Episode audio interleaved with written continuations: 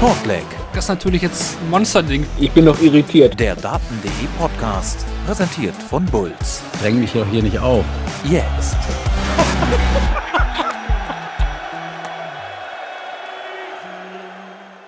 Mit Michael van Gerven und Chris Doby stehen die ersten beiden Viertelfinalisten dieser Weltmeisterschaft fest, während am heutigen 12. Turniertag auch noch die letzten vier Achtelfinalisten gefunden wurden. Darüber reden wir heute bei Shortleg, dem Daten.de Podcast, presented by Bulls und den Stimmen, denen ihr heute lauscht. Das sind äh, ja zum einen meine Stimme bei Fanboom und die von Moritz Ketner. Hi Moritz. Ja, hallo zusammen. Jetzt mal zwei Tage Pause. Ähm, tat mir auch mal nicht schlecht, weil ich bin irgendwie immer noch ein bisschen gebrochen, muss man ja, muss man ja leider sagen, bei dem bisherigen Verlauf. Aber jetzt sind wir zurück und freuen uns auf sechs spannende Spiele heute. Das habe ich extra danach dann auch mal richtig ausgesprochen, glaube ich, weil ich habe immer Kettner gesagt und habe dann das gehört, wo ich es nicht ja. dabei war. Und dann habe ich mal da ein bisschen anders versucht. geteilte Meinung zu, weil das, das H halt hinter dem T ist. Man weiß nicht, was passieren soll. Ist das Ä jetzt so ein langer Laut? Das ist äh, völlig ja. irrelevant. Also ich störe mich nicht dran, ich kenne beides und aber glaubt mir, man hat natürlich mit dem Namen schon ganz viel anderes gehört. Die Engländer hätten auch ihren Spaß damit. Ja, Du hörst auf die große Bühne mit den Namen. Hat man, hat man mir auch schon gesagt. Äh, yeah. Ausgerechnet von Artian Geiler, der ja auch einen äh, genialen Nachnamen hat. Also, vielleicht sollten wir einen Podcast über Nachnamen mal machen. Da, da ja, ich wäre echt gespannt, was John zusammen. McDonald draus macht, aber schwierig genug. Ja, gut. Trotzdem, wir sind äh, tatsächlich sehr unwichtig. Es geht natürlich um die Spieler bei der Weltmeisterschaft. Ähm, ja, heute mal etwas früher, muss man sagen. Der Abend ging dann doch deutlich schneller vorbei, als man denken konnte, als auch man sich vielleicht erhoffen konnte. Deswegen Grüße gehen raus hier an die Leute live auf Twitch. Ähm, könnten heute ja einige sein. Ist ja Freitag. Wochenende steht an und ja, die Uhrzeit ist noch relativ ja, dafür geeignet, dass ihr euch äh, hier auch beteiligt mit euren Fragen, mit eurer Meinung zu den Spielen, zu den Diskussionen, die wir hier führen. Gerne rein in den Chat. Aber natürlich auch Dank an alle, die im Real Life mit dabei sind, auf den verschiedenen Podcatchern wie Spotify oder Apple Podcast. Da hatten, die, da hatten der YouTube-Channel auch noch eine gute Alternative. Ihr wisst, äh, Interviews gibt es da heute von, von Barney auch ziemlich ausführlich, der sich da den Fragen nochmal gestellt hat. Lohnt es sich reinzuhören. Und ja, wenn ihr uns unterstützen wollt, gerne bitte Abos da lassen, Follows da lassen, wo es geht, zum Beispiel auf Spotify. Oder Unterstützung auf Patreon. Ihr kennt es mittlerweile. Ja, wie gehen wir heute vor?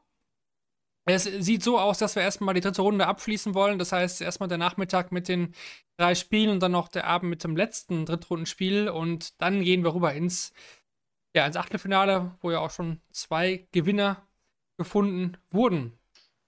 Gut, wir wollen keine Zeit verlieren. Damon Hatter gegen Barry van Peer, Moritz. Damit ging es heute los. Ja, am Ende gewinnt Hatter mit 4 zu 3, hat ein bisschen hinten raus gewackelt, kam schwer rein, aber man muss sagen, zum ersten Mal jetzt der Australier im WM-Achtelfinale. Ja, endlich für ihn und war aber ein bisschen typisches Hatter-Spiel, finde ich. Also ähm, dieses Hin und Her, trotz eigentlich zahlentechnisch starker Leistung, kann er sich nicht ganz absetzen und ähm, geht plötzlich mit 0 zu 2 in Rückstand, weil auch Van Peer seine Momente gut genutzt hat. Also im Sat 1 hat er diese 142, die er checkt, zack, 3-0 ist das Ding weg.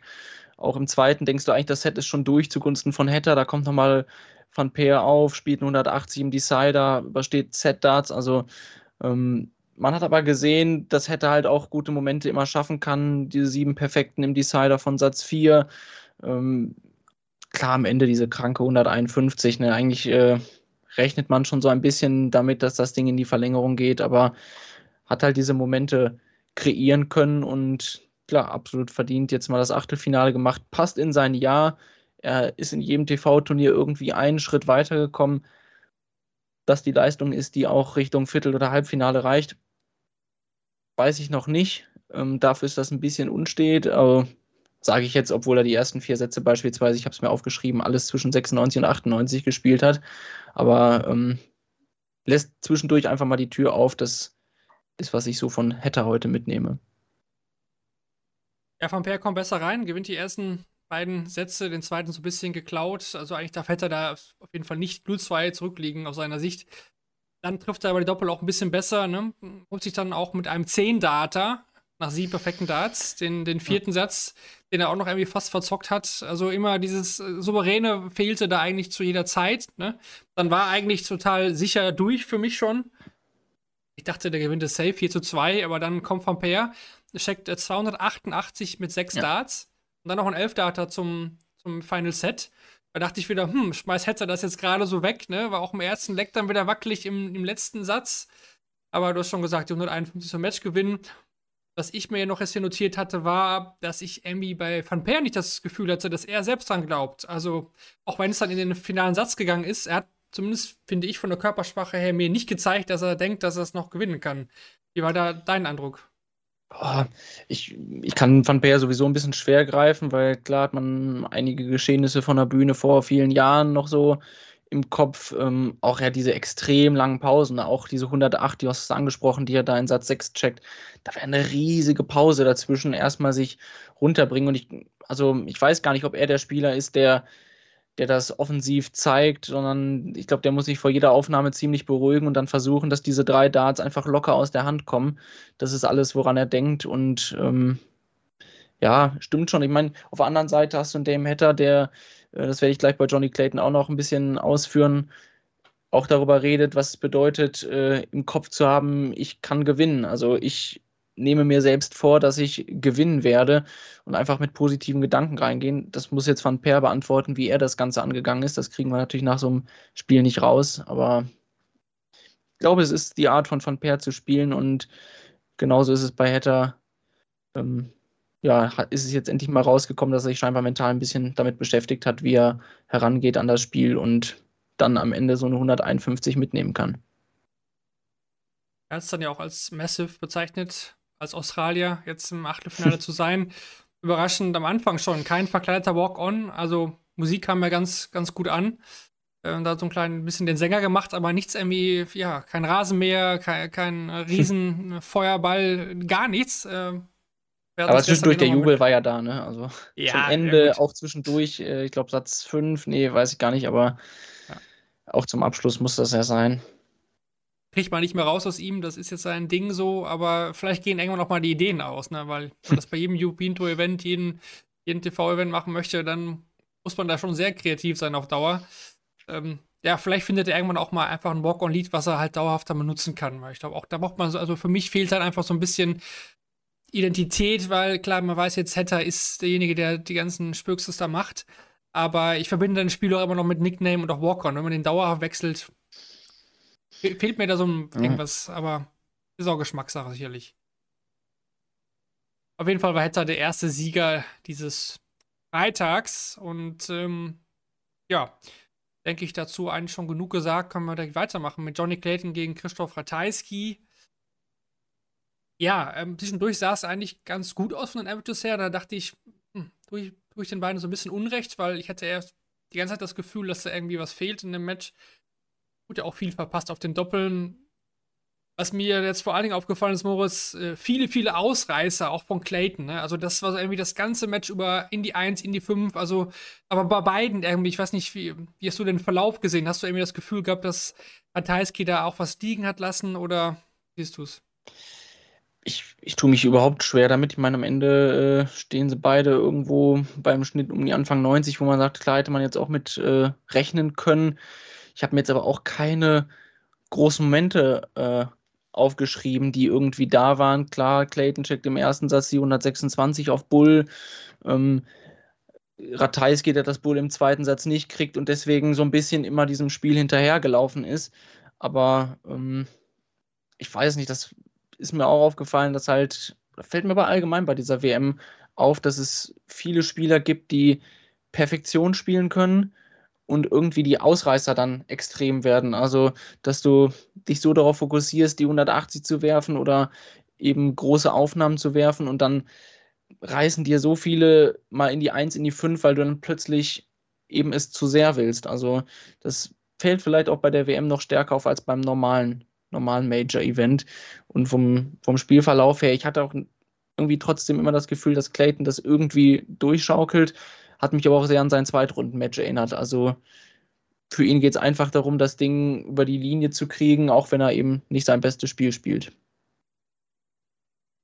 ich finde eigentlich am Anfang hätte Ratajski auch gut und gerne 2-0 führen können. Also sechs Sätze und Satz 2, die sprechen eh eine klare Sprache, aber auch der erste Satz, da war eigentlich auf Breakkurs, dann lässt das liegen, dann kommt Clayton da durch, dann der dritte Satz dann ganz klar Richtung Ratajski und auch im vierten Satz haben wieder Chancen da. Also es ist ja nicht so, dass Clayton hier nichts angeboten hat. Ne? Und, ja, aber ich weiß auch bei, bei Ratajski nicht, also Tops wurde ja auch bei der Zone angesprochen, da habe ich das Spiel gesehen.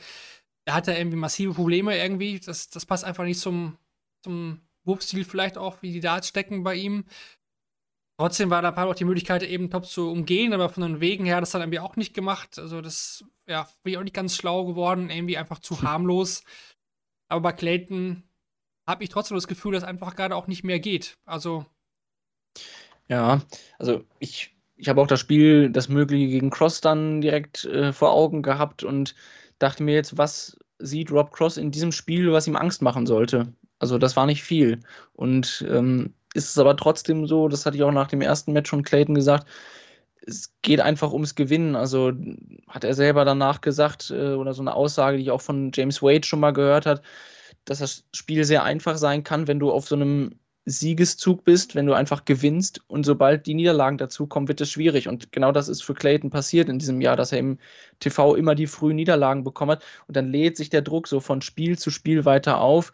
Äh, Wade hat mal gesagt, losing becomes a habit, also es wird einfach ja, zu, einer zu einem Verhaltensmuster, dass du verlierst. Und für Clayton vielleicht einfach, um wieder in Gang zu kommen, die Siege einfach mitzunehmen ich glaube auch nicht, dass jetzt Clayton in der nächsten Runde mit dem 100 Plus riesig was raushaut, aber ich, ich kann mir schon vorstellen, dass es so ein bisschen Progressing ist. Ich nehme das von Runde zu Runde mit und werde besser.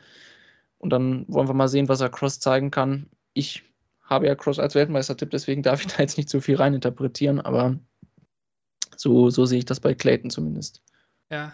Er sagt ja auch im Interview dann danach, es geht ums, ums Gewinnen. Ich weiß nicht, also ich schätze ihn da eher so ein, dass er gerade weiß, dass er selbst nicht so das Niveau hat, was ausreicht ja. an sich und das dann einfach so auch dann platt macht mit solchen Aussagen, weil ich finde, er fühlt sich auch nicht so wohl, wie er das sich schon einfach in den letzten Jahren getan hat auf der Bühne ja. und diese Sicherheit, die fehlt einfach. Klar, die bekommt man am besten durch Siege, aber am besten auch noch durch überzeugende Siege und das war es jetzt wieder nicht, deswegen wir sprechen natürlich später über den morgigen Tag, aber auch da hm. Wird schwierig für, für Clayton, das denke ich auch. Ja, dann ähm, sind wir schon in der dritten Partie des Nachmittags angekommen. Jim Williams gegen Raymond van Barneveld. Ja, auch hier eine komische Partie, finde ich. In der Barney ja eigentlich eine durchschnittliche Leistung zu einem klaren Sieg reicht. Sieht man auch irgendwie selten für eine dritte Runde. Also Jim Williams auch zwischendurch komplett abgemeldet. Ne? Also verliert Sätze 3 und 4 glatt mit 0 zu 3. Du hast echt auch in keinem Moment das Gefühl gehabt, jetzt, jetzt kommt er auf und macht irgendwas Besonderes.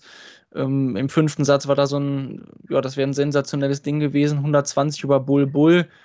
Durfte das dann aufräumen, weil Barney seine Matchstarts reihenweise liegen lässt. Also da hätte das Match natürlich dann schon noch eine andere ähm, Richtung nehmen können, aber hat man auch gesehen, als Barney diesen letzten Dart in der Hand hat, ihn reinfeuert, da ist auch eine Menge Druck abgefallen, weil er selbst gemerkt hat, das Spiel war nicht mein Bestes.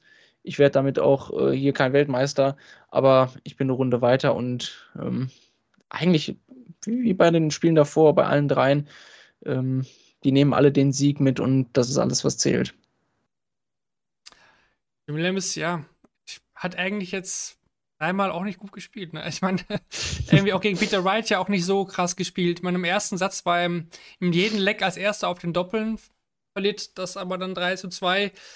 Den zweiten Satz gewinnt er dann zwar 3 zu 2, aber dann gibt er halt acht Lecks in Folge auch ab. Ne? Und irgendwie teilnahmslos teilweise für mich auch in dieser Partie. Barney hat es dann irgendwie ab, ab Satz 3 versucht, auch ein bisschen schneller zu spielen. Das hat ihm, glaube ich, auch gut getan. Ja. Aber ja, das das macht mich jetzt auch dann wieder ein bisschen nicht sprachlos, aber ob das dann reicht dann morgen Abend, darüber sprechen wir natürlich dann gleich. Das ist sehr, sehr interessant. Ja. Es ging ja dann aber auch schon los mit den ersten Ansagen direkt, ne? Ja, also klar, war ja auch von Kevin die Frage nach dem Rhythmus. Also, dass es morgen ein bisschen schneller wird, könnte ihm passen. Aber, ähm, tja, wollen wir mal sehen. Hier kommen auch im Chat ein paar Anmerkungen. Jetzt zu dem Spiel ist es äh, euch aufgefallen, dass Barney etwas äh, besser wurde, als er schneller geworfen hat. Genau, haben wir ja gerade, gerade angesprochen. Zum Start ist er fast eingeschlafen. Ähm, dann kam noch eine Anmerkung zu gestern. Grüße an Lutz an der Stelle. Vielleicht schaut er ja zu. Heute waren wieder Fahnen im Publikum aus Ländern, die gar nicht gespielt haben. Ich glaube, ich weiß, auf welche Fahnen du ansprichst äh, oder du darauf ansprichst. Äh, ist mir nicht aufgefallen. Ich gucke auch gar nicht so genau hin, wenn ich ehrlich bin. Aber äh, Lutz wird das sicherlich vernommen haben. Der hat ja heute in der Daterei geschaut. Und mhm. ähm, persönliche Frage an uns: Guckt ihr persönlich lieber auf The Zone oder Sport 1, Marvin oder Moritz? Willst du vielleicht zuerst? Äh, also heute bin ich auf Sport 1 ausgewichen, weil unser The Zone-Account, den ich von uns gemeinsam nutze, äh, die Gerätesperre überschritten hat. Deswegen oh. blieb mir heute die Wahl bei Sport 1. Aber also ich gucke einfach den Kommentar, den es gerade gibt, weil also zwischendurch ist mal ganz nett, wenn, wenn vom Experten was Gutes dabei ist. Ich gucke tendenziell eher auf The Zone, aber habe jetzt auch nicht wirklich die Präferenz. Also ich bin irgendwie sehr im Spiel, muss ich sagen. Ja, wie sieht es von mir aus? Ähm, also erstmal muss ich der Sohn halt, äh, Sport 1, sorry, ein riesen Kompliment machen für das, was die bei der WM abziehen. Ich war ja auch vor Ort und weiß, wie viel Arbeit das ist und was sie da reinstecken an Mühe mit den sechs, sieben Leuten, die da vor Ort waren oder teilweise auch noch sind. Ähm, Hut ab. Mhm. Ähm, muss ich sagen. Interviews schnell und auch ja, Pre-Match-Dinger und Hintergrundstories und, und Blog und so weiter und Berichte. Das finde ich, ähm, ja, ist einer WM würdig von der Qualität her ist so natürlich, ähm, was das Streaming angeht oder was das Bild angeht, einfach auch sehr, sehr stark, finde ich. Schau, also ich schaue auch gemischt, wenn ich ehrlich bin. Also wenn Sport 1 geht ja auch früher drauf, schon eine halbe Stunde, dann gucke ich mir da den Vorlauf mal an. Ähm, und dann manchmal gehe ich auch zu der Zone rüber, je nachdem, auch gerade kommentiert als, als Experte. Ähm, mhm. Und man hat halt die Möglichkeit auch nochmal zurückzuspulen, wenn man jetzt so ein, ein Spiel so hier analysiert. Ne? dann kann man auch nochmal zurückspulen, nochmal vielleicht sich Momente angucken. Das mache ich auch mal ganz gerne dann auf der Zone. Also, ja. Meine, was halt bei Sport 1 haben. Ja. ja. also was bei Sport 1 ist, dieses vor Ort, was du auch sagst, also jetzt äh, eben ein Interview mit Van Gerven, äh, was du natürlich so bei, bei der Zone dann auch nicht kriegst. Also das ist dann schon gut. Manchmal, ja, driftet für mich auch in, in die Cringe-Ecke ab, aber ähm, finde trotzdem, dass die sowohl Max in seiner Expertenrolle als auch Katha als Moderatorin, also die machen einen super Job und ähm, echt ein gutes WM-Team auch. Ja, das ist eigentlich eine ganz gute Überleitung. Ähm, Barney war ja heute auch da im Interview vor dem Spiel und da haben sie auch über das Thema Ernährung gesprochen. Barney ist ja bekannterweise auch Diabetiker und da ging es auch um Frühstück und so weiter. Und äh, da haben wir jetzt einmal was Tolles für euch und zwar haben wir eine Partnerschaft mit äh, HelloFresh. Wer es noch nicht kennt, HelloFresh ist äh, der weltweit führende Hersteller von Kochboxen. Da gibt es äh, Schritt-für-Schritt-Rezepte mit äh, ja, frischen, hochwertigen Lebensmitteln, die bis an die Haustür geliefert werden. Man bekommt quasi also stressfreies Kochen. Man kann wöchentlich Rezepte auswählen und da auch zwischen verschiedenen Rezepten wie Kalorie kaloriearmen oder familienfreundlichen Rezepten äh, unterscheiden. Ja, und über unseren Bestellcode, den ihr jetzt äh, im Chat findet oder auch im Nachgang in den Show Notes, bekommt ihr bis zu 120 Euro Rabatt und eine kostenlose Lieferung auf die erste Box also klickt euch da gerne mal rein. Ähm, ich habe das tatsächlich auch schon, bevor jetzt diese Partnerschaft zustande gekommen ist, äh, öfter genutzt und kann es eigentlich auch empfehlen für jemanden, zum Beispiel, der nicht weiß, was er kochen soll oder ja, äh, auch manchmal zu faul ist, einkaufen zu gehen. Das wird, wie gesagt, nach Hause geliefert. Äh, das trifft auch mich schon mal zu. Vor allem bei der WM ja auch. Also viel Zeit zum Kochen ist ja bei mir zum Beispiel auch nicht. Also ja, wer es noch nicht hat, klickt euch gerne mal rein. Wie gesagt, Link in den Shownotes oder hier bei Twitch im Chat. Dann gehen wir rein in die Abendsession, denn eine letzte Drittrundenpartie stand noch aus. Boris Kritschmer gegen Gary Anderson. Ja, Gary Anderson gewinnt 4 zu 1. Am Anfang war es ein bisschen schwierig für den Flying Scotsman Moritz, oder? Ich meine, mhm. War auch nicht schlecht äh, am Anfang, aber im Endeffekt würde ich dann trotzdem sagen, überzeugende Leistung des Schotten. Ja, äh, muss jetzt gerade in den Chat einmal noch äh, geben. Klar, das The Zone-Interview mit MVG habe ich auch gesehen. Äh, aber äh, war nochmal das Thema, dass das auch wohl eine ziemlich legendäre Geschichte für einige gewesen ist. Ähm, ging mir bei Sport 1 übrigens genauso, aber klar, dieses im Studio vor Ort, das, das meine ich, äh, da passiert es dir halt nicht, dass irgendwie die Verbindung abbricht, weil jemand den Laptop da hinschieben muss oder so. Aber ähm, das nur am Rande. Ich glaube, eigentlich können wir sagen, beide, beide Teams haben, haben ihre Vorzüge und das kann sich jeder rauspicken. Ähm, Gary Anderson, dann kommen wir darauf zurück, das hat auf jeden Fall seine Vorzüge, wie er zum Ende raus dann das Spiel durchgezogen hat, aber Boris Kritschmer echt diese 161 zum Satz gewinnen, die war natürlich echt riesig. Ähm, zum 3 zu 2 kriegt auch die Faust von Anderson. Ähm, war auch, finde ich, einfach ein Spiel. Beide spielen ihr Spiel runter. Damit kommt Anderson, glaube ich, dann auch ganz gut klar, weil Kritschmer jetzt auch keiner ist, der extrem das Tempo verlangsamt oder so diese Momente hat, wo er schnell, langsam sonst was spielt, sondern der spielt auch seinen Stiefel runter. Das ist dann noch das, die Art von Tempo, die Anderson dann auch gut kann. Hat ein bisschen Glück im zweiten, habe ich mir auch geschrieben. Also klar, stellt sich da nach 9 Darts 41 und legt dann echt Set-Dart um Set-Dart daneben. Kritschmer bekommt noch insgesamt zwei Darts, um mir ein zweites Leck zu holen, aber nutzt das nicht und ähm, dann haben wir diesen riesigen dritten Satz, wo beide echt top spielen, keiner kommt an den Anwurf ran und ähm, ab da hat dann Anderson halt echt dieses Match so vor sich hingezogen. 102 im ersten Leck des vierten Satzes war dann der Genickbruch. Also er hat da 2-1 geführt, nimmt direkt das Break mit und das dann halt dieses Thema nach dem dritten Satz gibt es keine Pause und dann steht Kritschmer halt da, will sein Anwurfset noch durchbringen, um auf 2-2 zu stellen, aber ähm, dir fliegt das direkt, direkt um die Ohren und Gary Anderson wieder eine, eine sehr gute Leistung. Ja, es kommt ja auch was im Chat. Lutz leckt sich bestimmt die Finger wie Boris, äh, wie Big Boris. Äh, das hatten wir gestern hier auch äh, als Thema. Um, Wahnsinn, ne?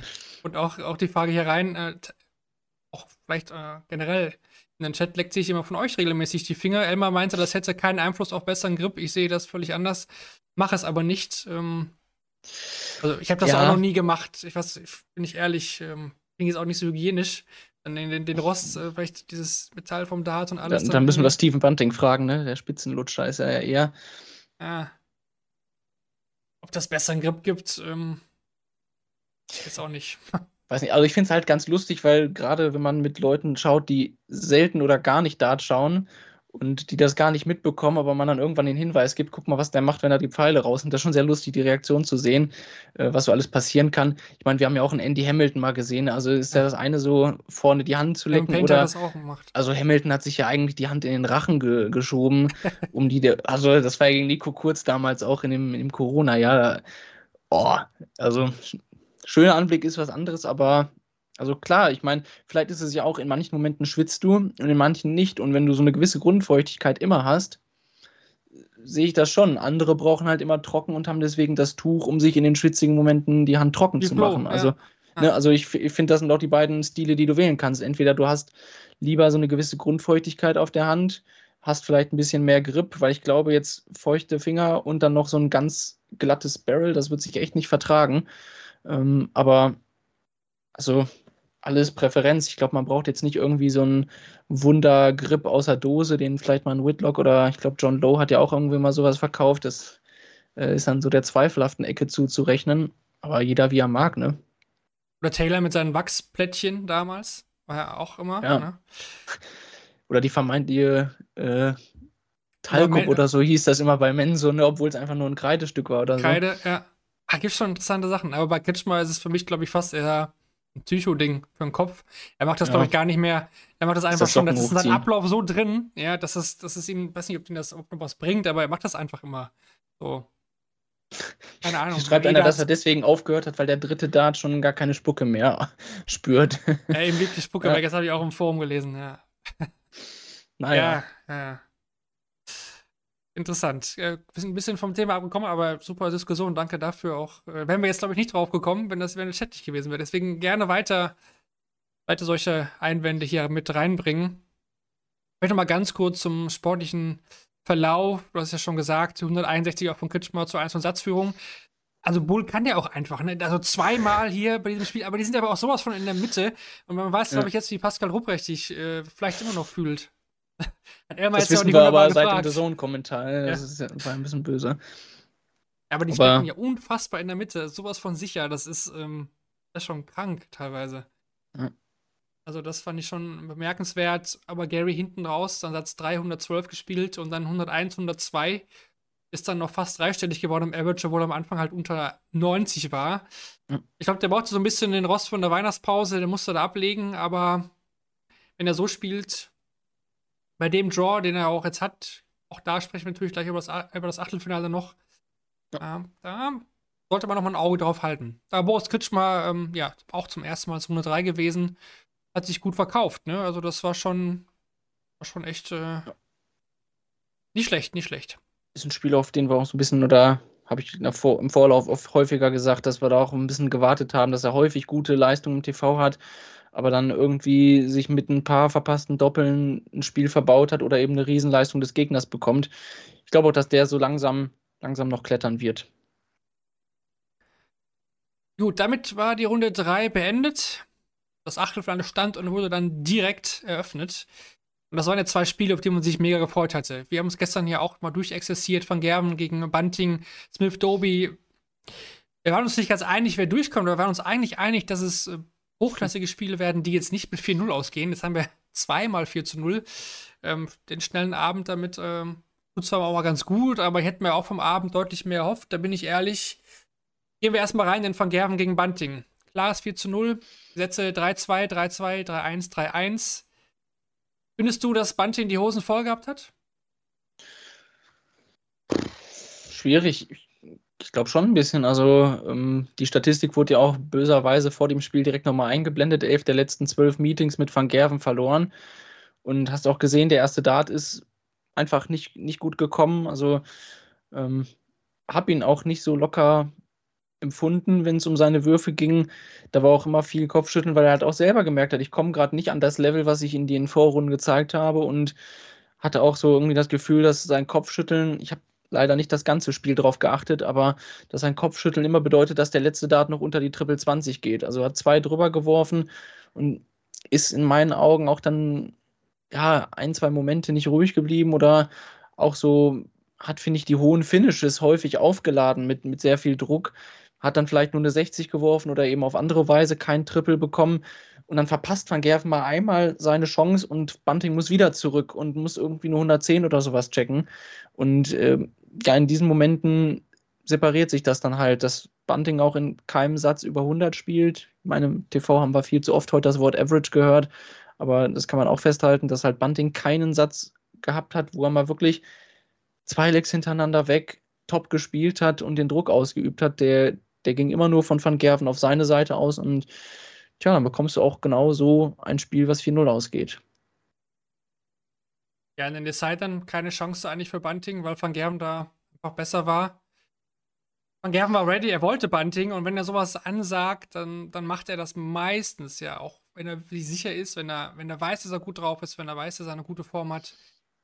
Und jetzt auch die Interviews jetzt, äh, ja, nach dem Spiel Sport 1 The Zone, ähm, ja, das, das, das war ein lockerer Vergerven, der, der weiß, glaube ich, wo er steht, der weiß auch, wie es mit dem Draw aussieht. Der weiß auch, wie die anderen drauf sind. Und Bunting war für mich nicht ready für dieses Spiel. Mhm.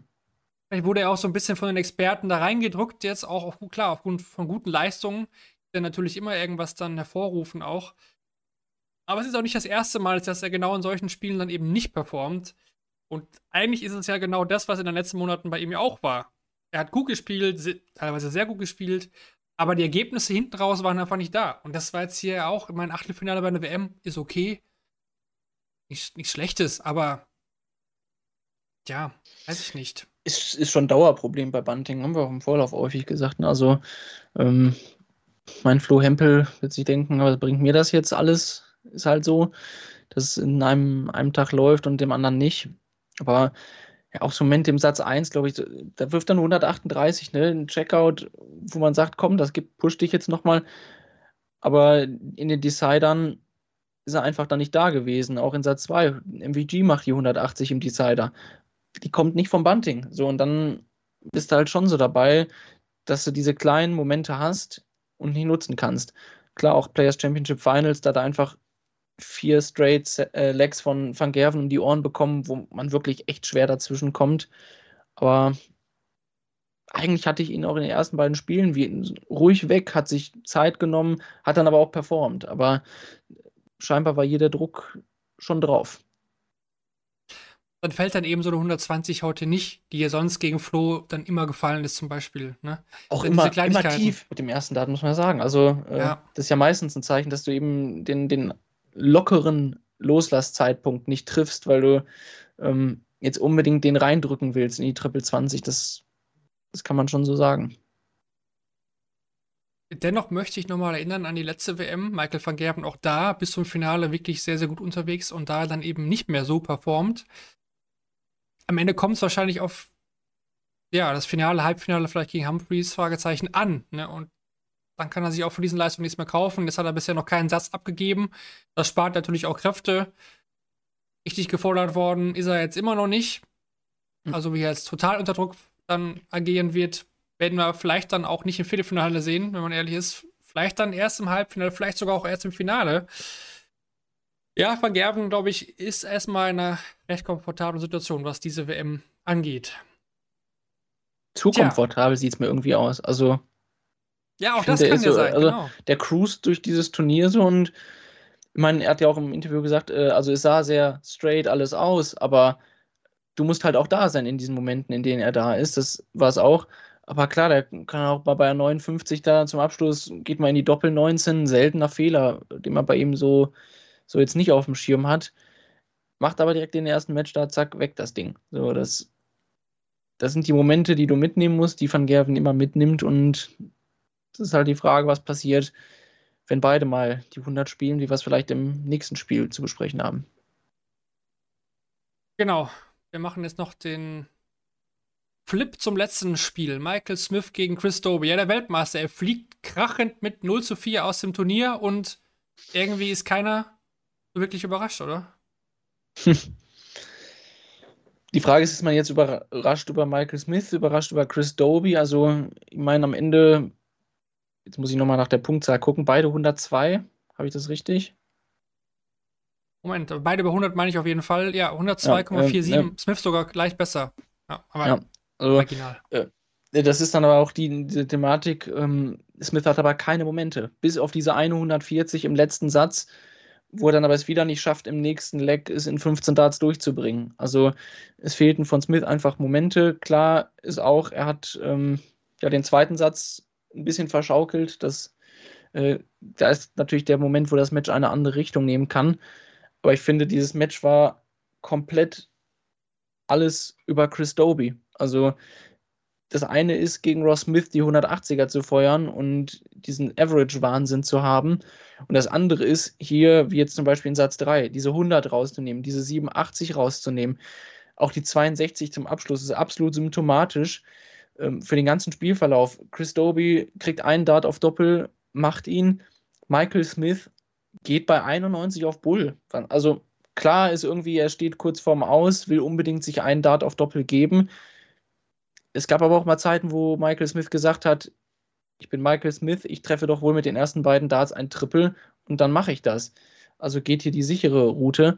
Und es gehört für mich viel dazu, was Chris Doby auch über die Premier League Zeit gesagt hat, einfach so gefestigt zu sein, dass der immer 15 Darts spielen kann, immer mit zwei Darts auf Doppel agieren konnte und hat ja auch häufig den ersten knapp drüber, der zweite geht rein und hat sich nie aus der Ruhe bringen lassen.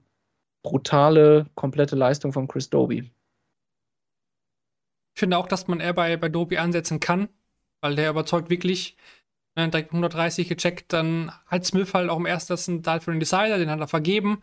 Dann verspielt Smith ein 2 zu 0, checkt er 73 nicht, also Set war dann auch da. Und dann reicht halt Doby auch ein 18 Data zum 2 zu 0. Also es ging eigentlich von Anfang an in diese Richtung. Aber hier kommt auch viel, viel aus dem Chat und daraus, darauf möchte ich auch eingehen. Bully Boy, zahnlos, kampflos, lustlos, hat das etwas so einfach nur hingenommen. Ganze Saison gespielt, Flasche leer, hat nie das Gefühl gehabt, dass er zurückkommt. Das kommt hier alles absolut wehrlos, ohne Emotionen. Das sind hier die Beiträge aus dem Chat und das habe ich aber auch so empfunden, wenn ich ehrlich bin. Ich, mhm. Und auch mit so einem Kommentar hat ja mal Elmar und René ja auch drüber geredet, dann kommt da jetzt mal eine emotionale Reaktion. Die hätte ich nach der 140 spätestens, dann hätte ich sie erwartet. Mhm. Hätte nochmal so ein kleiner Turning Point sein können. Aber natürlich auch schon spät im Match, ne? Dann nehmen wir den Sport 1-Kommentar an der Stelle auf. Äh, der Robstar hat es genau anders gesehen und hat gesagt, Michael Smith äh, hat sich stark gezeigt, wenn er eben nicht die Emotionen hatte, sondern ähm, ja, einfach ruhig bei sich geblieben ist.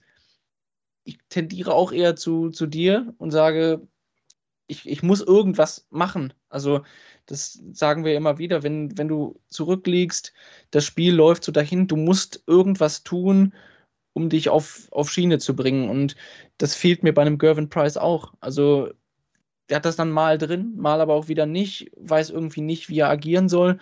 Und bei Michael Smith hatte ich jetzt auch nicht das Gefühl, du guckst auch dieses Spiel, finde ich, das, das lief so durch. Also, obwohl er 102 spielt, das ist ja nicht, dass Michael Smith hier komplett versagt hätte. Ähm, klar, auch ein Luke Humphreys hätte mit der Leistung äh, hier 0-4 verloren. Wäre in diesem Spiel wahrscheinlich nicht passiert, aber du wusstest einfach das ganze Spiel über, dass Michael Smith hier irgendwie zumindest nicht selbst in das Spiel reinfinden wird. Ja, schwierig. Ich finde, dass es am Anfang halt auch nicht die Situation gegeben hat. Und gestern war ich ja absolut der Meinung, das bin ich auch einen Tag später immer noch, dass ähm, Luke Humphries eben durch diese Emotionalität, die da eben von den Fans kam, nicht von ihm selbst, dann später natürlich schon, reingekommen ist. Mhm. Und ohne diese Emotionalität hätte er das aus meiner Sicht nicht gewonnen, weil er einfach für sich selbst nichts angeboten hat, woran er sich hochziehen mhm. konnte. Bei Smith war es ja eigentlich heute auch so. Woran hätte er sich hochziehen sollen? Es war ja, es lief ja eigentlich vom Scoring her okay, es war gar nicht so verkehrt, ne? Aber sein Timing war halt überhaupt nicht da und die Checks, diese ein Eindart-Dinger dann auf Doppel 73 nicht, dann hier mal da nicht und da nicht, die hingen einfach nicht. Über Dover ist immer wieder der letzte, immer wieder der letzte Dart. Mhm. Und dann eben die 140 war eigentlich für mich der einzige Moment, wo man hätte sagen können, okay, da hätte was raus entstehen können, weil da stand Dober 24 und dann gibt das Break direkt wieder her und Doby hat dann noch stark 162 zum Match. Also wie gesagt, Doby kann man da einfach nur loben, aber bei Smith ja, es ist einfach nur der, der Haken jetzt hinter dieser ganzen Saison gefühlt, wo es die letzten Wochen eigentlich ja. genau daraus hinausgelaufen ist, dass er früh bei der WM scheitert. Ich sage, bei Humphreys ist mir gestern noch so eine Aussage hängen geblieben, dass er selbst auch gesagt hat, ich hatte nicht das Gefühl, ich würde in dieses Match kommen, aber er ist trotzdem ruhig geblieben und hat sich eine Sache gesagt, ey, du bist ja nicht Nummer drei der Welt, äh, weil du nichts kannst. Oder ähm, also eigentlich hat er sich selber nicht den Druck gemacht, aber sich selbst gesagt, ich bin die Nummer drei und als Nummer drei zeichnet mich aus, dass ich auch in solchen Momenten mal bestehe, dass ich ruhig bleibe und dass ich jetzt zeige, dass ich mich in so ein Spiel reinkämpfen kann. Und das ist für mich eigentlich auch der Ansatzpunkt eines Topspielers, zu wissen, ich werde noch besser in diesem Spiel. Nur ist es vielleicht leichter, das gegen einen Ricardo zu tun, der auch, finde ich, dann zum Ende hin klar ein paar Probleme hatte, irgendwie nicht mehr diese großen Aufnahmen dabei hatte, als wenn du einen Chris Doby hast, der dir jedes Mal, wo du das Gefühl hast, ich könnte jetzt vielleicht mal so eine Situation nutzen, direkt dir wieder einen Schuss vor den Bug gibt. Aber dafür hat, wir haben es jetzt äh, rauf und runter analysiert, Michael Smith auch nicht genug angeboten. Körpersprache technisch ähm, und einfach in den falschen Momenten vielleicht auch die, die Triple getroffen, die er in einem engen Leck mal gebraucht hätte. Kommt viel ran in den Chat. Äh, vielleicht schauen wir noch mal ein, zwei Sachen, die wir mit reinnehmen können. Bin gespannt, was das jetzt mit Smith macht. Fängt er sich nun oder lässt er sich weitergehen? Sicher eine berechtigte Frage. Was macht Michael Smith jetzt aus dieser WM? Vielleicht fällt ja auch so eine Last irgendwie auch von ihm ab, von diesem Weltmeister sein, von diesem ganzen Medientrummel. Hatten wir das bei Peter Wright? Auch mal ein Jahr, meine ich, ne?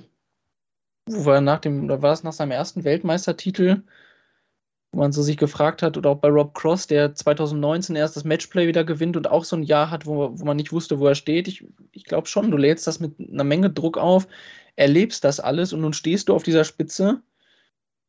Und jetzt hast du ja eigentlich alles erreicht. Also was gibt dir ähm, den Antrieb, es weiter zu tun? Du kannst noch ein paar Wochen einfach deinen Lauf oder deine Welle reiten aber ich finde, da merkst du auch, wie hoch eine Leistung von einem Phil Taylor, wie hoch eine Leistung von einem Van Gerven einfach anzurechnen ist, die das über Jahre hinweg durchziehen. Immer wieder für jedes Turnier sich vorzunehmen, ich werde das Ding gewinnen und das ähm, ist ein Akt, der eben nur ganz, ganz wenigen großen vorbehalten ist.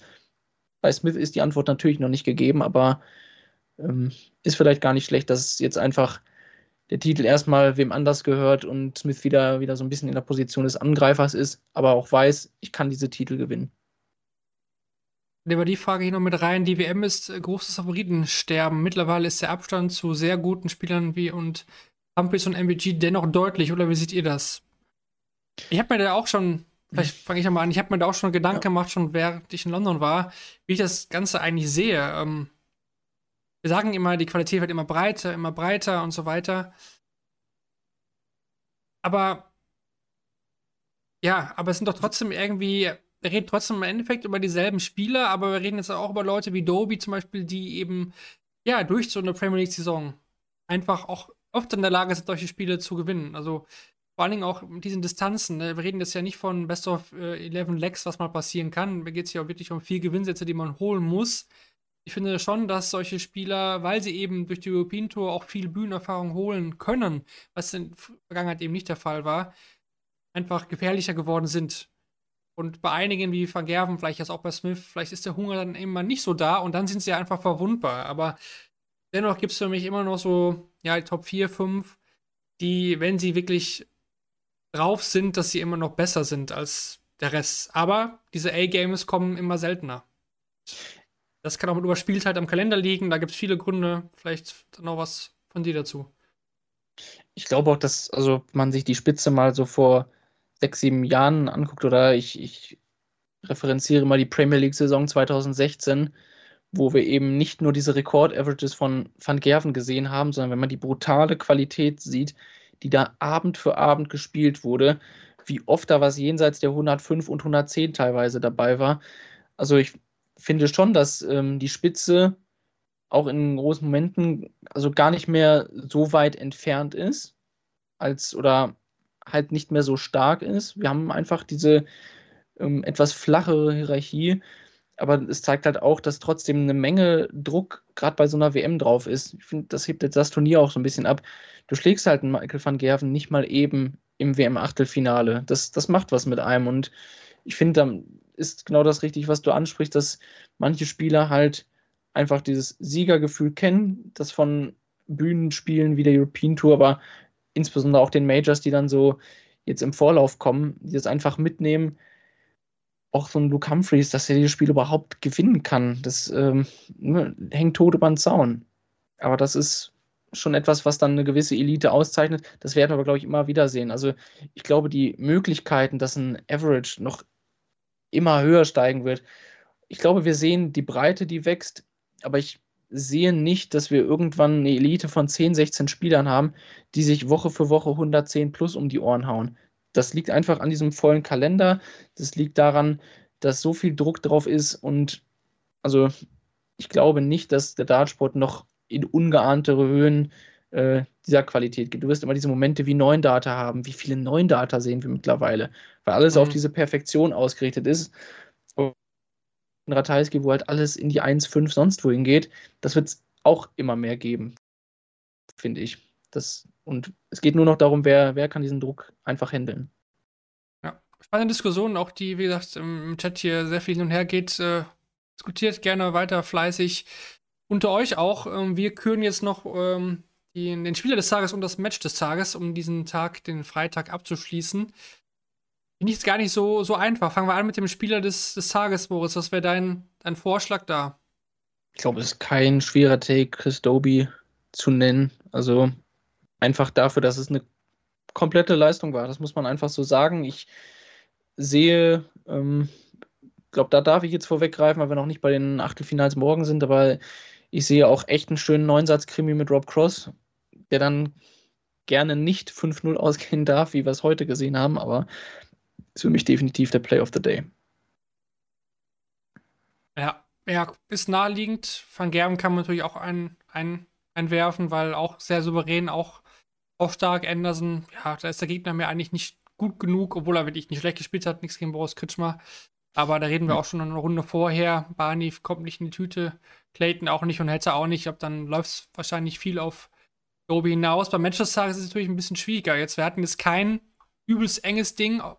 Hetter von Per ging zwar über die volle Distanz, aber war irgendwie nicht so, so ganz eng dann irgendwie doch. Und der Rest war ziemlich deutlich. Ich würde schon auf Vetter van Per gehen, ne, also, aber ja, war irgendwie ein Tag, der so irgendwie. durchgelaufen. Ja, ja, ich weiß, was du meinst. Also, ich glaube auch, weil, weil der Rhythmus da so ein bisschen anders war, aber hm. Ja, doch, ich, ich würde auf jeden Fall drauf gehen, aber der Rest lief halt so, so durch. Hm. Da finde ich das, das Spiel nicht gut genug, um das irgendwie zu küren. Aber ja, dann auch nicht viel Spaß bei den anderen.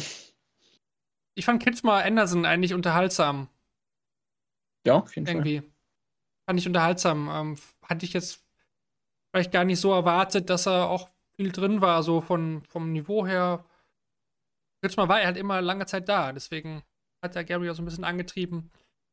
Aber es gab schon mal Tage, da gab es mehr Auswahl, da konnten wir uns nicht entscheiden. Und heute ist so ein Tag, da will man fast gar nicht so wirklich da, naja. Mhm. Macht, macht selber draus, könnt eure eigenen ähm, Awards hier heute dass das von dir kommt, kürt eure eigenen Awards. Ich bin, ja, ich bin raus. Ne? Ich habe ja schon in, in den Folgen gehört, wo nicht mit ja. dabei war, dass das hier auf die leichte Schulter genommen worden ist. Ja, müssen wir das überhaupt machen? Und, äh, ja, dann nenne ich halt einen. Das nehmen wir schon ernst. Das nehmen wir ernst.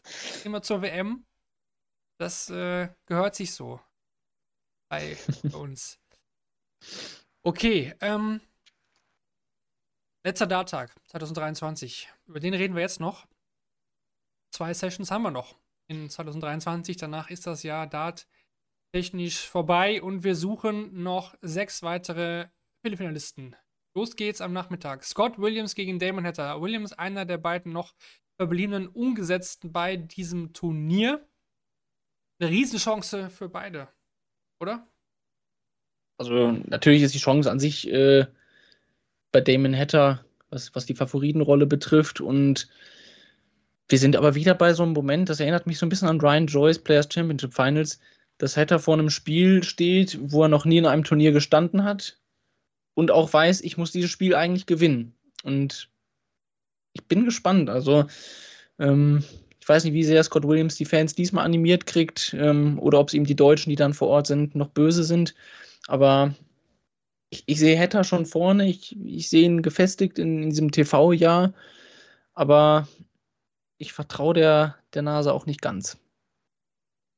Ja, ich hätte ja heute auch schon kurz befürchten, dass es Amy wegschmeißt, ne? So ein bisschen äh, Modeljob da macht. Äh, hat, er, hat er für dich vielleicht auch Chancen auf die Premier League, wenn man so ein bisschen schon weiter spinnt? Klar.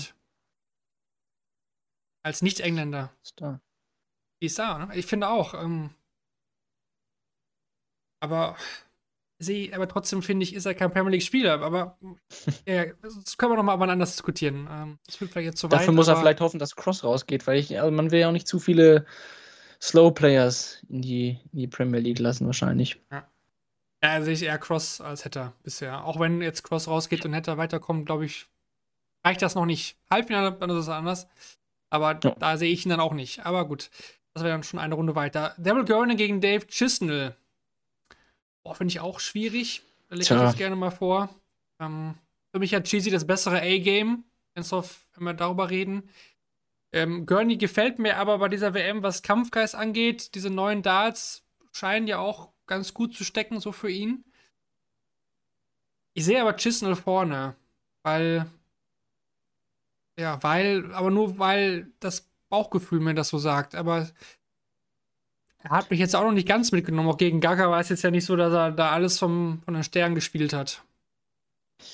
Ja, also ich, ich sehe bei Gurney auch Sachen, die mir sehr gut gefallen. Diesen Abschluss gegen Beaton, auch die letzten beiden Sets gegen Evans, das Match auf seine Seite gerissen. Aber wenn ich an die Frühphase des Evans-Matches denke, dann sehe ich genau die Leistung, die ich davor prophezeit habe, dass irgendwie sowas Anfang 90 kommt und Gurney dann absolut verwundbar ist. Und dann wird Gurney den gleichen Tod sterben wie Gaga Clemens. Dann ist Chizzy auch mit seinem Standard, den er so durchspielen kann, wenn er jetzt eben nicht dieses ich spiele 115 und danach spiele ich 85 äh, Modus drin hat, dann spielt Chizzy mit seinem Grundniveau besser. Ich, äh, ich, ich traue ich trau Gurney nicht ganz über den Weg, auch wenn ich da große Momente sehe.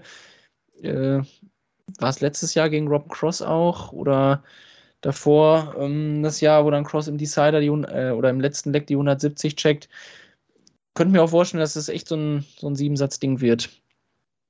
Ja. Aber dann würde ich also, auch auf Gurney gehen. Ja, also Aber Gurney muss Shizzy, glaube ich, früh erwischen. Da bleibe ich auch bei. Shizzy ist am Anfang vom Matches immer verwundbar eigentlich. Es sei denn, der fährt dann so drüber wie damals gegen Van Gerven. Kommt aber sehr, sehr selten vor. Dann hat er eine Chance. Wenn Shizzy aber 2-0 führt, glaube ich, dann ist das Ding durch. Das, Einfach um den Hot Take hier zu haben, äh, muss ich Gurney dann nehmen. Dann kann ich morgen nämlich sagen, ob ich Quatsch erzählt habe.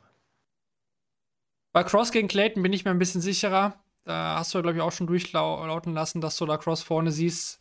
Ich finde, Clayton müsste zu viel draufpacken, was er mir heute nicht einen Ansatz bewiesen hat, dass er das eigentlich im Tank hat. Und Cross wirkt für mich jetzt auch mit dem Dachaf-Spiel durchaus stabil. Ich glaube, dass Cross sich gut in diese WM jetzt reingearbeitet hat. Also haben ja auch einige geschrieben, dass nach der WM 2018 bei ihm auch nicht mehr viel bei Weltmeisterschaften los war. Aber ich glaube jetzt gerade, als er so up against war gegen De Graaf und da nochmal echt Level draufpacken konnte, das sehe ich bei Clayton auch nicht. Also ich, ich sehe bei Clayton nicht so einen Satz, wo er, wo er Cross weg dominiert. Kann mal kurz in ein paar Momenten klappen. Clayton kann auch mal ein großes Bullfinish wieder rausnehmen. Bei mir fehlt wie dir die Fantasie dafür. Dann in den Abend Brandon Dolan gegen Gary Anderson. Die Bilanz habe ich mir nochmal angeschaut extra, weil ich mal gucken wollte, wie kommt Gary eigentlich mit Dolan klar. Ist nahezu ausgeglichen. Man muss aber mhm. sagen, dass Dolan früher langsamer war. Er spielt ja mittlerweile gar nicht mehr so langsam. Es ist eigentlich eher so das zum Board gehen. Ne? Das, der, der Wurfstil an sich ist ja gar nicht mehr so langsam. Da hat er ein bisschen was draufgepackt an Tempo. Ähm, ich glaube aber trotzdem nicht, dass, dass äh, Gary den Price hier macht. Das, dafür, ist er, dafür ist er bisher zu stabil. Und ein 100er Average, wenn Gary den spielt, glaube ich nicht, dass Dolan den matchen kann. Ich erinnere mich jetzt aber auch an so ein Gilding-Spiel. jetzt zum dritten Mal. Äh, das mhm. hattest du auch nochmal, das haben wir gestern vergessen. Wir heute nochmal nachholen, sorry. Es sei denn, Dolan gewinnt, schafft es zum dritten Mal jetzt, dass er gewinnt, obwohl er weniger Lex holt als der Gegner.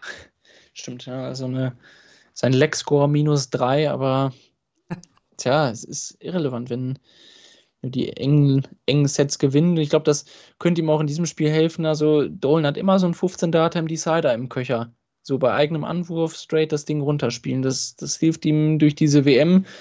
Ich sehe auch Gary absolut gefestigt, aber wir haben auch so ein Gilding-Spiel schon mal gesehen beim Grand Prix. Aber dafür müsste Dolan wahrscheinlich noch langsamer unterwegs sein. Tja. Also ich, ich würde mir auch wünschen, dass wir, dass wir Gary hier weitersehen. Auch wenn Dolans Lauf mega cool ist bislang. Das hat man gestern auch Brandon Dolan. Brandon Dolan, ne? Das hat man mit uns gestern mal gesagt, dass man doch bitte das A nicht verschluckt. Dolan. Der sagte auch, dass man Turm sagen muss. naja, der Turm. Okay, dann glaube ich das Spiel, bei dem sich die meisten in die Finger lecken. Die Finger lecken. Was war zum, zum Kritschmann-Match nochmal den Bogen zu machen. Raymond van Barneveld gegen Luke Littler. Es liegen schlappe 40 Jahre zwischen den beiden. Barney ist 40 Jahre älter als Luke Littler. Das ist eigentlich äh, auch fast, ich, nur fast im Dart möglich, dass bei einer WM so ein Unterschied zwischen zwei Spielern, was die ja. Jahre angeht, besteht. 40 Jahre, das ist, das ist ja wirklich ein halbes Leben, sag ich mal. Ist es ja wirklich. Tja, hier ist schon viel los im, im Chat, da gibt es auch unterschiedliche Meinungen. Wie siehst du es? Hm. Wer setzt sich durch? Ich will die Frage direkt zurückschieben, ne? Also, weil. Ja, ich habe eine klare Meinung. Ich, okay, dann ähm, glaube ich, dass die, die klare Meinung auf Littler geht. Aber ja. ähm, Bali, der auch über das Tempo gesprochen hat, ich glaube nicht, dass das zu einem Faktor wird in diesem Spiel. Die werden beide ihr Spiel durchspielen und gut ist. Also hat er ja Kevin im Interview so ein bisschen am Ende angedeutet, ob das äh, eine Entscheidung sein könnte, dass Littler ein bisschen gemäßigter spielt, weil Barney damit nicht klarkommt, glaube ich nicht dran. Also ähm, die werden beide versuchen, ihr Ding durchzuziehen und ja, wenn man das, was man bis jetzt sieht äh, oder gesehen hat, nochmal vor Augen nimmt, dann ist das, wenn Littler sein Spiel durchzieht, besser. Aber ich, ich weiß nicht, ob er das, also auch ein zweites Spiel am Abend und ob ihn das nicht doch jetzt mal packt, diese Situation. Klar, der spielt ohne Druck, der ist an sich befreit, aber es waren Momente da, wo es, wo es auch anders laufen kann. Ich, ich würde es ihm wünschen, dass er nochmal genauso spielt. Es ist jetzt der erste große Gegner, sage ich mal, für Luke Hitler. Vom Namen her. Andrew Gilding, okay. Wade Campbell, okay, ja. In der ersten Runde hat er gewonnen gegen Christian Kiss sind es keine schlechten Spieler, aber es sind halt Namen, die, die hat er auch schon gesehen mit seinen 16 Jahren, muss man ja fast so sagen. Barney ist äh, bei der WM zu spielen im Achtelfinale. Das ist eine andere Nummer, definitiv. Aber ich finde, damit Barney das gewinnt, müssen mehrere Faktoren reinkommen. A, Littler muss sehr, sehr großen Respekt haben. Also Respekt in dem Sinne, dass er vielleicht sogar sich in die Hosen macht vor Barney. B, Barney muss besser spielen, weil ich finde, so eine 89 wird niemals reichen, auch gegen Littlers B-Game nicht. Und Littler muss ihm auch ein bisschen entgegenkommen in seiner Leistung. Das sind für mich drei Faktoren, die passieren müssen, damit Littler dieses Spiel nicht gewinnt. Und deswegen bin ich eher bei Littler. Also, Klar können wir auch morgen Abend sitzen und sagen, ja, Barney, Erfahrung gewinnt gegen, gegen Jugendlichen, jugendliche Unbekümmertheit. Ich glaube, stand jetzt nicht dran. Also spontanes Bauchgefühl wäre auch Littler. Aber das ist jetzt natürlich auch ein bisschen geschädigt von dem Barney-Spiel heute. Also wir wollen sehen. Aber dieses Spiel an sich ist geil. Also dieser Generationenvergleich. Ja, ich bin froh, dass es nicht Jim Williams geworden ist. Nichts gegen Jim Williams. Ähm, aber das wollte ich unbedingt sehen, weil da steckt so viel drin. Das werden sie auch so hypen. Äh, sowohl in den Niederlanden als auch in England. Man, Hitler wird eh gehypt wie bis zum letzten Anschlag. Äh, er hat, gesagt, Gary Anderson hat glaube ich, gesagt, ey, lass den Jungen doch einfach mal in Ruhe. Ihr habt mich jetzt während der WM total in Ruhe gelassen und der Junge musste Zoom-Calls, keine Ahnung, was alles machen. Aber er kommt fast gar nicht mehr zum Dart spielen. Wenn die Bilder da angeht, ja. Ich freue mich auf dieses Spiel am meisten, da bin ich ehrlich. Ja, ich bin auch ein bisschen neidisch, muss ich sagen. Also, das, das kann ich jetzt mal kurz hier raushauen. Mein Bruder ist morgen Abend vor Ort und ich hätte theoretisch die Möglichkeit gehabt, aber war mir jetzt ein bisschen zu viel. Oder ich wollte natürlich den Podcast machen, ist ja klar. Ja, so. ähm, aber das ist schon geil. Dieses einmal dieses Generationenduell. Anderson ist sein Lieblingsspieler, das, ähm, den auch nochmal auf der WM-Bühne zu sehen. Man weiß ja immer nie, wie lange es noch hält. Äh, und dann kriegst du auch noch vielleicht den zukünftigen Weltmeister im Spiel danach. Aber ich oh. weiß nicht, ob das noch so viele glauben. Ja, viel Spaß schon mal an deinem Bruder. Natürlich mega geil. Wusste ich auch nicht. Ähm, Kevin ist ja auch noch vor Ort. Für uns kann er sich ja auch mal eine Stimme einfangen. Und ein Spiel, genau. Du hast gerade gesagt, so ein bisschen angeteasert, den möglichen Weltmeister. Joe Cullen, das musst du jetzt aber erklären. ja, ich, ich habe die Analogie noch von, von Michael Smith aus dem letzten Jahr äh, mit dem Schindler-Spiel, ja. Humphreys jetzt das Pietrezco-Spiel, aber ähm, ich weiß nicht, ob Humphreys das jetzt wirklich komplett beruhigt, dass er das Ende so durchspielen konnte, aber er hat natürlich auch viel aus dieser abgebrochenen Spitze gemacht und dass er jetzt wieder zu seinen Darts zurückkehrt und so. Ähm, Joe Cullen hat uns in diesem Jahr nicht genug angeboten, dass man sagt, ich hätte den jetzt groß auf der Rechnung. Also das ist ja so ein bisschen auch, ich finde ähnlich wie bei Clayton gegen Cross. Da kann Clayton so viel draufpacken, um Cross gefährlich zu werden kann Kallen jetzt nochmal einen Tacken draufpacken, um einem Humphreys gefährlich zu werden, der, glaube ich, mit Kallen sehr viel besser klarkommen wird. Und auch, also ich glaube schon, dass ihm das jetzt wichtig war, dass er, wie ich auch vor der WM gesagt habe, mal im Getriebe hatte, aber durchgekommen ist und sich daran erinnert hat, was für ein guter Spieler er ist. Und ich glaube, beide werden ein bisschen Druck spüren, aber Humphreys wird das Ding machen. 5-5, die Bilanz der beiden. Ausgeglichen. Tempo kommt Humphreys entgegen. Gut, Ricardo ist es ja auch nicht langsam, aber Lokal ist noch ein bisschen schneller. Denke ich, das kommt Luke entgegen und eben dieser 28. Dezember, dieses ominöse Datum. Vielleicht wird das wieder Historie mit sich bringen. Ich glaube auch, dass es eher der Kickstart war, anstatt dass jetzt äh, Humphreys fällt. Dafür war Kallen bisher auch einfach nicht so gut ja. oder nicht gut genug. Ja, ich glaube, dass das für Humphreys dann auch ganz gut läuft, was die WM, was den Draw angeht. Er hat jetzt dieses Spiel überstanden aber er ist uns allen noch was schuldig und ich denke, er will es auch allen zeigen in dem Spiel. Und ich glaube, er macht's. Ich glaube auch, er macht's. Also er gewinnt dieses Spiel und das nächste auch und das andere darüber ist eigentlich auch für mich schon relativ klar. Ich habe schon eigentlich so mein Halbfinale-Line-Up schon so ein bisschen im Kopf, ob es dann auch wirklich dazu kommt. Hätte man sehen, aber alle ab. Ich bin trotzdem bei Humphreys van Gerven, das Halbfinale. Und oben, da bin ich eigentlich bei Anderson und ja, dann vielleicht doch. Zweifel Dobi an deiner ja. Stelle. Genau. Würde ich vermuten. Ja. Was wenn es so. Ich, mu ich muss bei Cross bleiben, aber das kann ja morgen schon schief gehen. Mal gucken. Ja, ich hätte Cross äh, vor der WM auch ins Halbfinale getippt und auch in die Premier League getippt. Da könnte ich auch mit leben. Ähm, zumindest hätte man eine Sache richtig, war Price mein WM-Tipp. Ist ja nicht immer aktuell, da war ich gestern dann doch ziemlich überrascht. Ja gut, Umfrage heute für diese Folge. Ganz äh, plakativ. Welche Generation setzt sich durch? Die jüngere in Form von Luke Littler oder die ältere in Form von Raymond van Barneveld? Gerne bei, bei Spotify da wieder eure Stimme anklicken und abgeben. Dann reden wir morgen hier dann zum letzten Mal in 2023 bei Shortleg, dem Daten.de Podcast, präsentiert von Bulls, über die restlichen Achtelfinals. Es wird eine traditionelle Folge sein. Ich so schon mal verraten für diejenigen, die ja schon länger mit rein in den letzten Jahren, die wissen wahrscheinlich, was damit gemeint ist. Mehr verraten wir noch nicht. Ihr werdet es dann hoffentlich nicht hören. hoffentlich hören.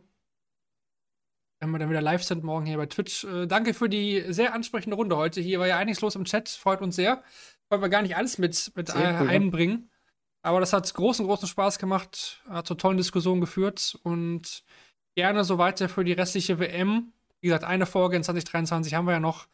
Und äh, ja, nach dem letzten Dart, kurz nach dem letzten Dart, dann sind wir hier dann auch wieder live bei Shortleg. In dem Sinne für heute Machen wir den Deckel drauf, habt ihr jetzt so eingeführt, dann sage ich es heute einfach auch. Und dann hören wir uns morgen wieder. Gute Nacht und bis dann. Ciao. Ciao.